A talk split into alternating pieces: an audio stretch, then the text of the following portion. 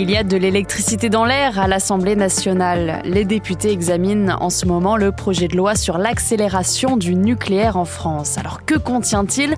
On pose la question à François Pitrel, journaliste environnement, climat euh, pour la chaîne BFM TV.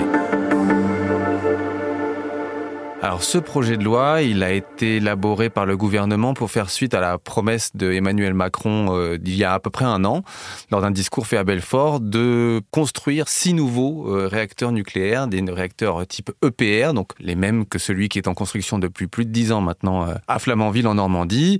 Et donc ces six nouveaux EPR, eh ben, ils vont produire plus d'électricité que des centrales nucléaires classiques, mais ça prend du temps. Si on va assez vite, ils pourraient rentrer en d'ici 2035. Ce projet de loi, il a pour idée d'accélérer certaines procédures parce que ben on va surtout construire ces euh, nouveaux euh, réacteurs dans des centrales nucléaires déjà existantes. Parce que dans une centrale, il y a plusieurs réacteurs.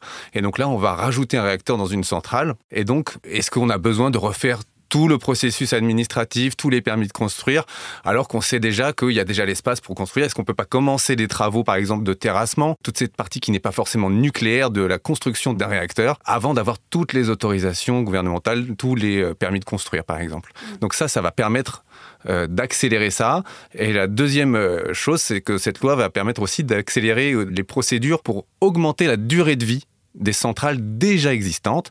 Euh, on considérait qu'une centrale nucléaire, ça devait euh, durer une quarantaine d'années. Il va sûrement falloir augmenter cette durée de vie, sachant que le parc nucléaire français, il a 36 ans de moyenne. Donc on n'est pas très loin de cette fin de vie. Donc accélérer les procédures pour leur donner un petit peu plus de temps de fonctionnement. Je pourrais aller jusqu'à 60 ans à peu près. Il y a aussi une réforme de la sûreté nucléaire. Euh, en quoi est-ce qu'elle consiste? Et puis elle fait un peu polémique parmi les élus. Alors oui, ça c'est une surprise de ce projet de loi. Il y a eu un amendement qui a été euh, déposé en commission à l'Assemblée nationale pour fusionner deux autorités, l'IRSN, donc c'est euh, l'expert qui analyse la radioactivité en France et eux qui mesurent la radioactivité, et puis l'ASN, l'autorité de sûreté nucléaire, c'est le gendarme du nucléaire, on l'appelle souvent comme ça. C'est en fonction des analyses qui ont été faites par l'IRSN, l'ASN va dire ah ben il va falloir peut-être modifier vos process, changer telle pièce, arrêter votre réacteur pour faire des réparations fusionner les deux entités. Certains disent que c'est un problème parce qu'on va commencer la construction de nouveaux réacteurs et on va en même temps fusionner euh, ces institutions, ces autorités. Et donc les deux en même temps, c'est peut-être prendre un risque pour la sécurité des centrales nucléaires euh, à l'avenir. Le tout alors que récemment de nouvelles fissures ont été euh, découvertes, notamment à Panly. Est-ce qu'on va au-devant d'un risque plus grand d'accident nucléaire avec tout ça? Plus les centrales nucléaires sont vieilles, plus les risques d'incidents vont augmenter. Ça, c'est mécanique. Après,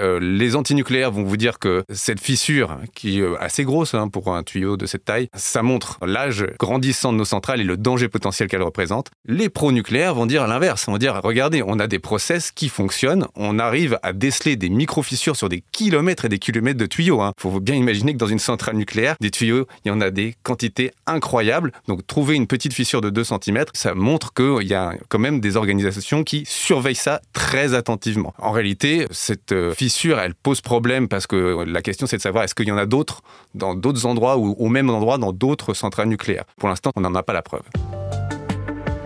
Merci d'avoir écouté ce nouvel épisode de la Question Info. Tous les jours, une nouvelle question et de nouvelles réponses. Vous pouvez retrouver ce podcast sur toutes les plateformes d'écoute, sur le site et l'application de BFM TV. À bientôt!